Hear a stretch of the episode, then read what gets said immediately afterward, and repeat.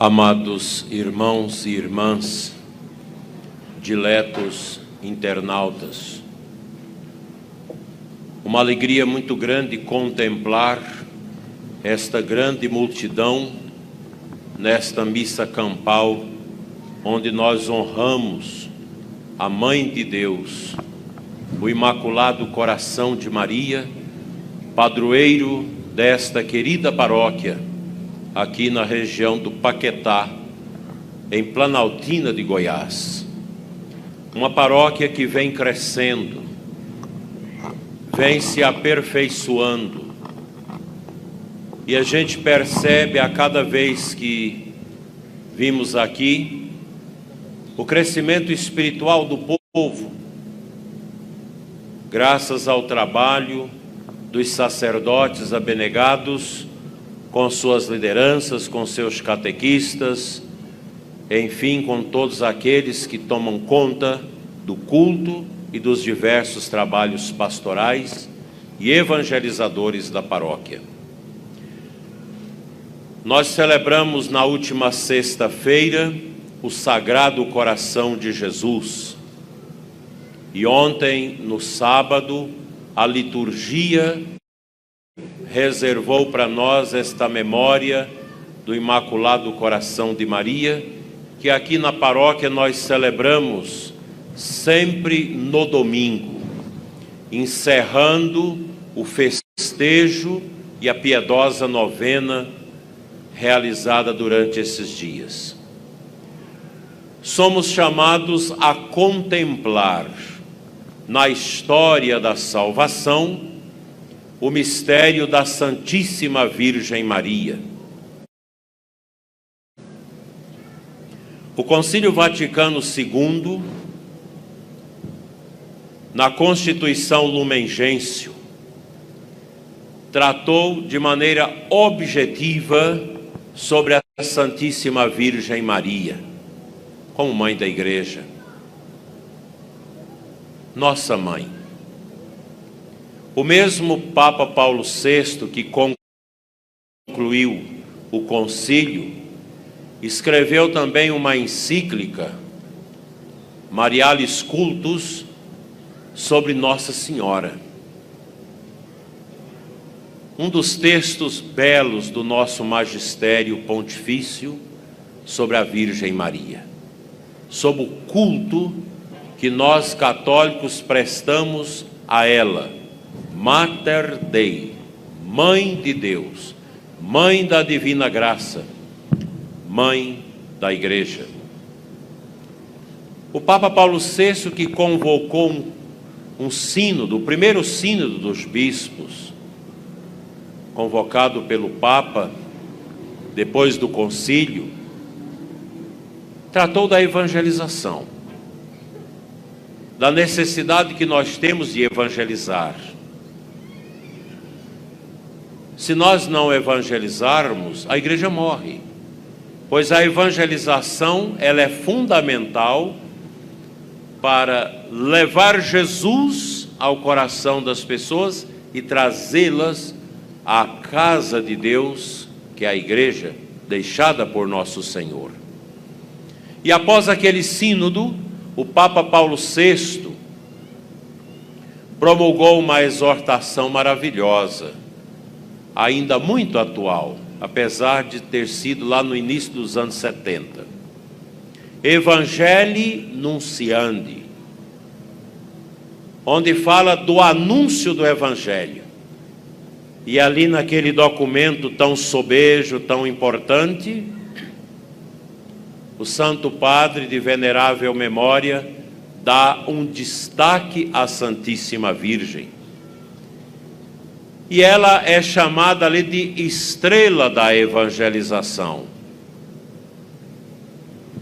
Não pode haver uma evangelização eficaz, completa, desprovida do papel da Virgem Maria no coração da revelação divina. Sobremaneira no ministério de nosso Senhor Jesus Cristo. O Papa Pio XII estabeleceu esta memória festiva em honra ao Imaculado Coração de Maria. Nós sabemos que o coração,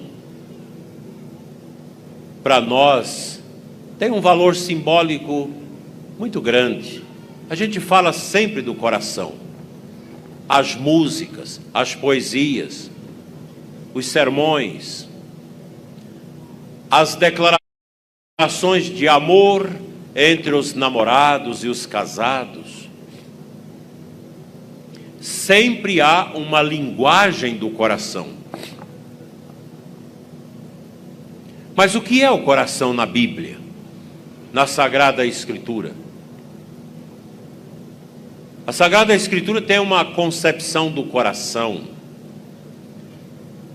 profunda, bem diferente dessa que nós temos na nossa cultura medíocre e superficial, que também superficializa o significado do coração. O coração na nossa cultura, ele se refere muito mais aos sentimentos. E não poucas vezes torna-se o núcleo de um sentimentalismo vazio, pobre inconsistente. Porque, meus irmãos, os sentimentos que geram também o sentimentalismo é fulcral, é pobre e muitas vezes é regido pela mediocridade, pela superficialidade. E a gente às vezes fala tanto do coração. E a gente chora. E os sentimentos afloram. Mas os sentimentos são como estas flores. Passam. As flores amanhã depois já estão murchas. E o pessoal dos cuidados aqui da igreja vão meter tudo no lixo, que já secou, já passou são sentimentos. Mas na Sagrada Escritura, o coração revela a identidade do nosso ser. O coração é como um grande vaso que no seu profundo aninha a grandeza da existência de cada ser humano. Na Sagrada Escritura, o coração é esse núcleo da profundidade da pessoa. O lugar da profunda subjetividade, do eu. Cada pessoa é um eu indiviso, irrepetível no universo. O coração revela isso.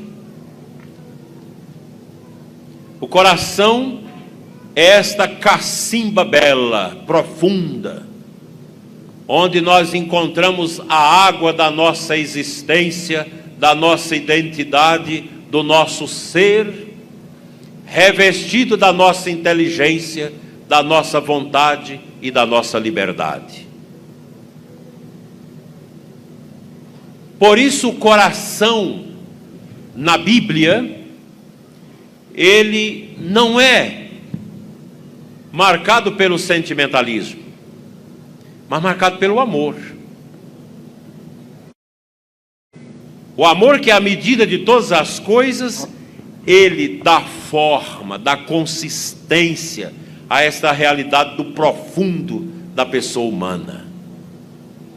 É algo tão bonito, tão profundo e belo, que as nossas palavras se tornam nanicas pequenas insuficientes para esgotar o sentido disso, gente. O coração na Bíblia é o lugar onde ubica esta grandeza do encontro de Deus com o homem.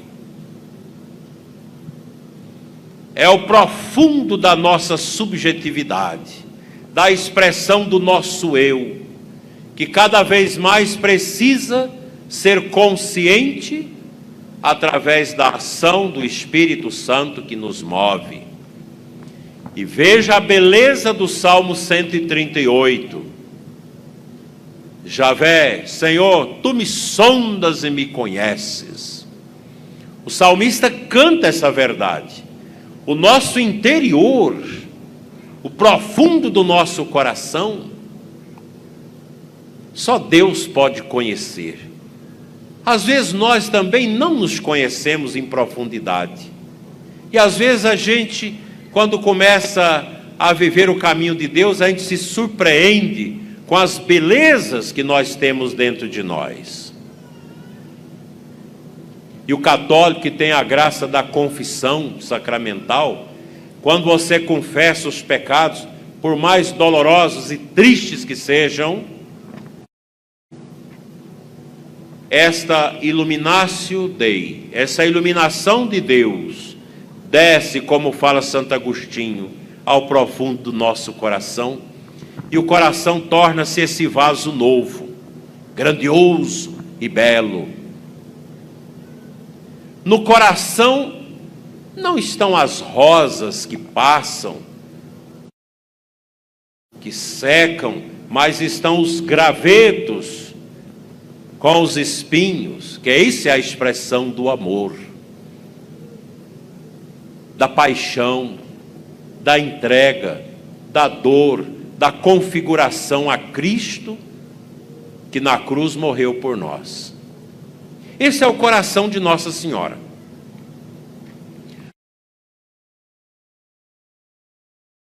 O coração da Virgem Maria é esse vaso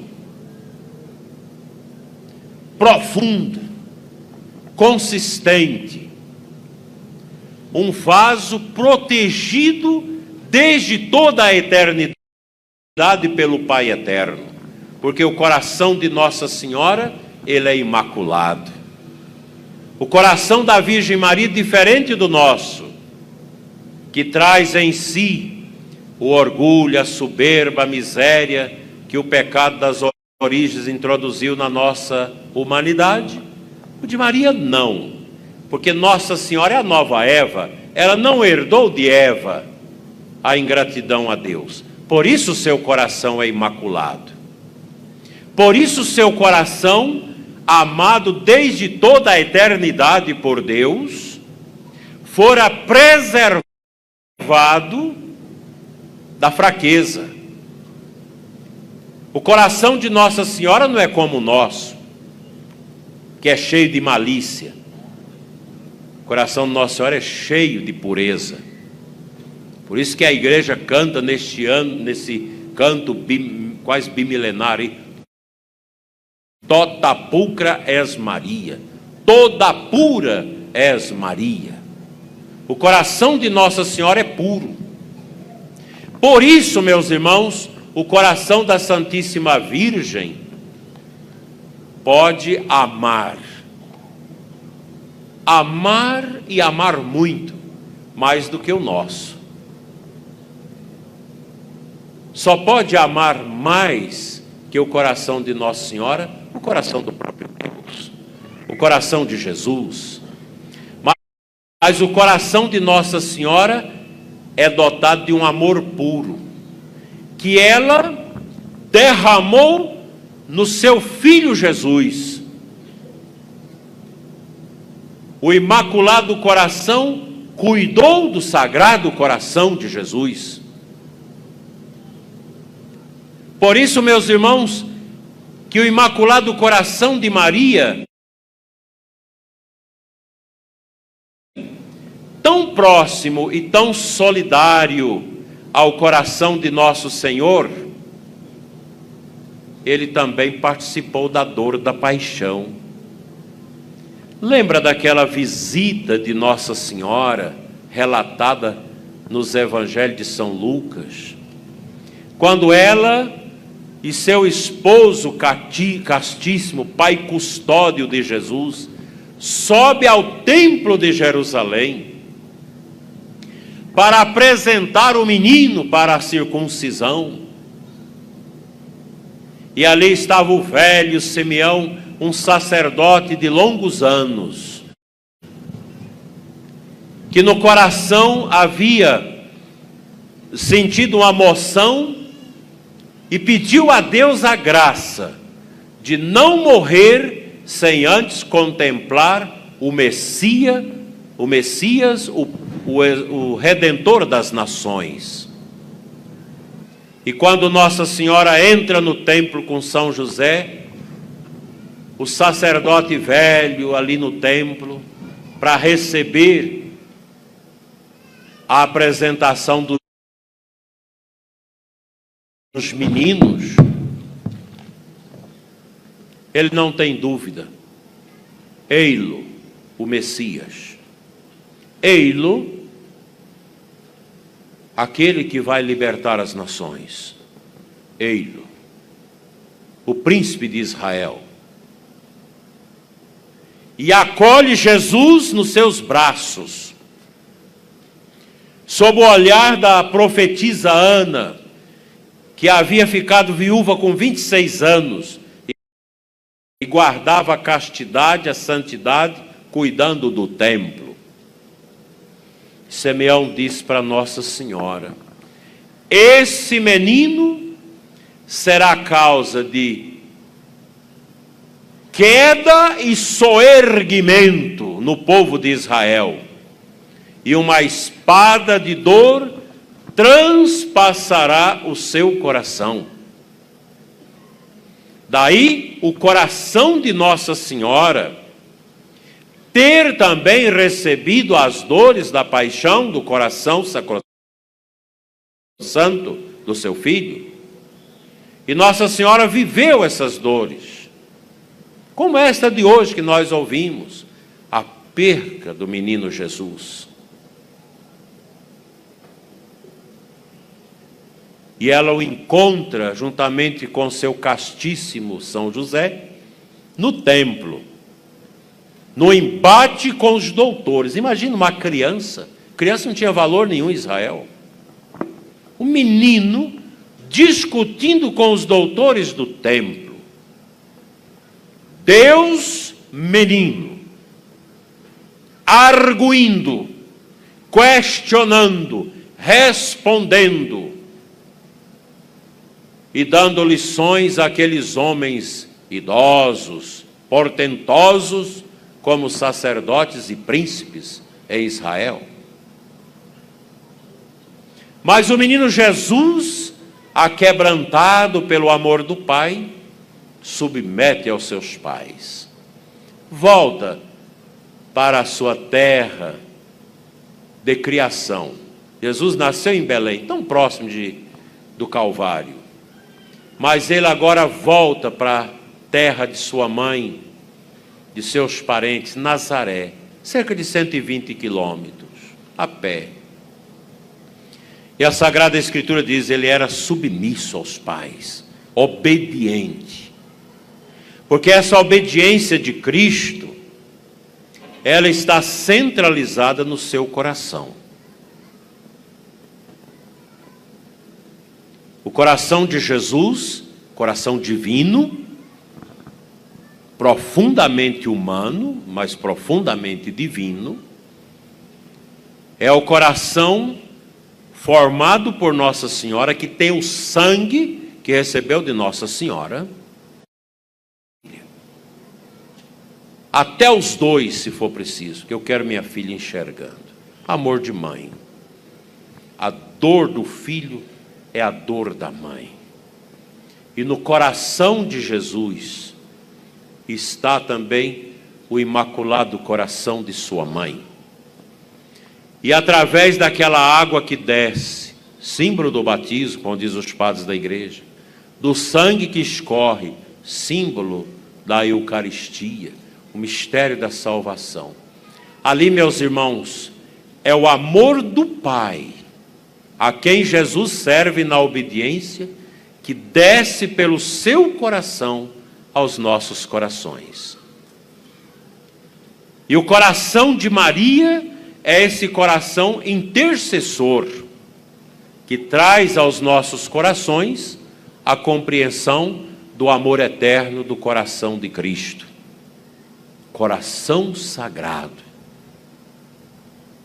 Coração sagrado, amainado, afagado, cuidado pelo imaculado coração de sua mãe, a Santíssima Virgem Maria. Contemplando meus irmãos, o coração do menino Jesus, que depois vai ser aberto na cruz, contemplando o coração da Santíssima Virgem, transpassado por uma seta de amor, de dor, e contemplando o coração silencioso de José, que morreu antes do ministério público de Cristo, nós somos chamados a contemplar os nossos corações em família. Como está o seu coração de pai, o seu coração de mãe, o seu coração de filho? O Papa falou muito esses dias para os casais, a igreja ensinando as famílias. O amor na família. Um amor que deve tornar-se testemunho de santidade Hoje nós lembramos São José Maria Escrivá, fundador do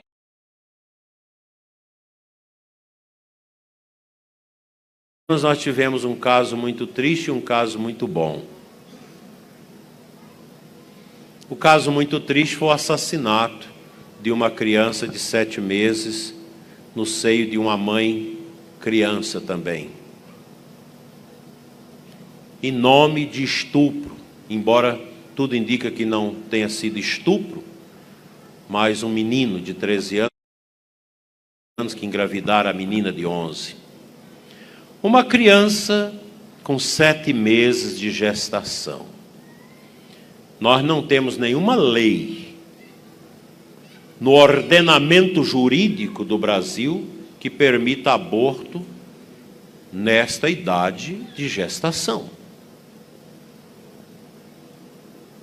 A juíza claramente diz: não pode abortar por isso e por isso. E foi defenestrada. Depois entra o Ministério Público, que tem tanta coisa para cuidar, mas autorizando aquele assassinato. Aquilo não é aborto, é assassinato. E a gente pede que as iniciativas da deputada Ana Campagnolo, lá de Santa Catarina, possa surtir efeito e abrir-se uma CPI para investigar aquele hospital, o próprio Ministério Público e as pessoas que influenciaram o assassinato daquela criança que já poderia ser tirada e teria condição, boas condições de sobreviver numa estufa, mas preferiram matar a criança, porque os abortistas eles têm um sorriso diabólico e sarcástico. A gente pode contemplar esse sorriso na boca dos abortistas, sobre a maneira das feministas abortistas, que sorriem como que sinal de vitória por um aborto. Um aborto cruel, deva ter sido feito com aquele método terrível de aplicar uma injeção na cabeça ou no coração da criança. Várias doses, até monitorar a parada cardíaca da criança para tirá-la. Talvez cortando os pedaços dentro do útero extraindo. Uma malvadeza sem tamanho. Muito interessante que o povo brasileiro, mais de 85% do povo brasileiro é contra o aborto. Vocês sabem disso. E eu fiquei impressionado de ver filósofos, professores, médicos manifestando contra isso.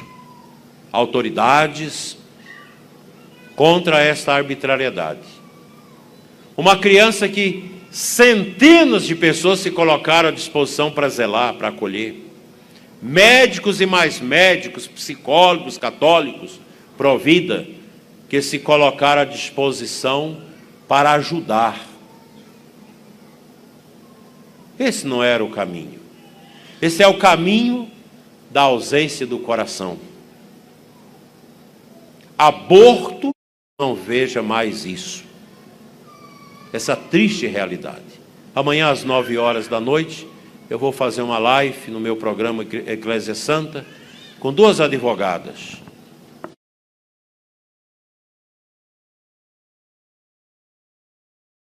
A gente vai discutir isso. Essa é a tristeza da semana. A alegria, a nossa Suprema Corte americana, onde o ex-presidente Donald Trump indicou três novos ministros, pró-família, pró-vida, derrubaram uma lei de 1972-73 que permitiu o aborto em todos os Estados Unidos. Ativismo judicial caiu por terra. Aí você vê os movimentos feministas, um povo estranho, mulheres peladas, todo tipo de manifestação mais horrível acontecendo. Mas esta atitude ela impacta o mundo. O Brasil é um país pró-vida. O aborto não passa no parlamento brasileiro. E vocês sabem o que, é que estão fazendo para passar o aborto? Ativismo judicial. Tem um partideco chamado PSOL, como outros também que são terrivelmente abortistas. Vocês sabem muito bem quem é abortista no Brasil, não preciso falar. Entrou lá com ação. As mulheres têm o direito de ser donas dos seus corpos e abortar. Fizemos várias audiências públicas sobre esse tema, está lá na gaveta da nossa ministra Weber. Se der um empurrão, pode sair a lei do aborto no Brasil através do ativismo judiciário, não do parlamento. E aqui no Brasil o grupo é pequeno, mas é barulhento. Em favor do morticínio, em favor do infanticídio, desses atos contra a vida. Que o Imaculado Coração de Maria livre o Brasil do aborto, porque um país que começa a fazer aborto, ele declina. Ele fica admirado de escutar as palavras de um juiz da nossa Suprema Corte, que vai lá fora do Brasil falar coisas interessantes, que não é da conta de ministro, e ainda dizer a ação da Suprema Corte brasileira, americana, foi ruim contra as mulheres. Quem disse que as mulheres brasileiras todas são a favor de aborto? Tem um grupinho aí, minhas regras e meus corpos. Por que podem ser abortistas? Porque nasceram. Se tivessem sido abortadas, não estavam aí gritando para matar crianças. Esse tema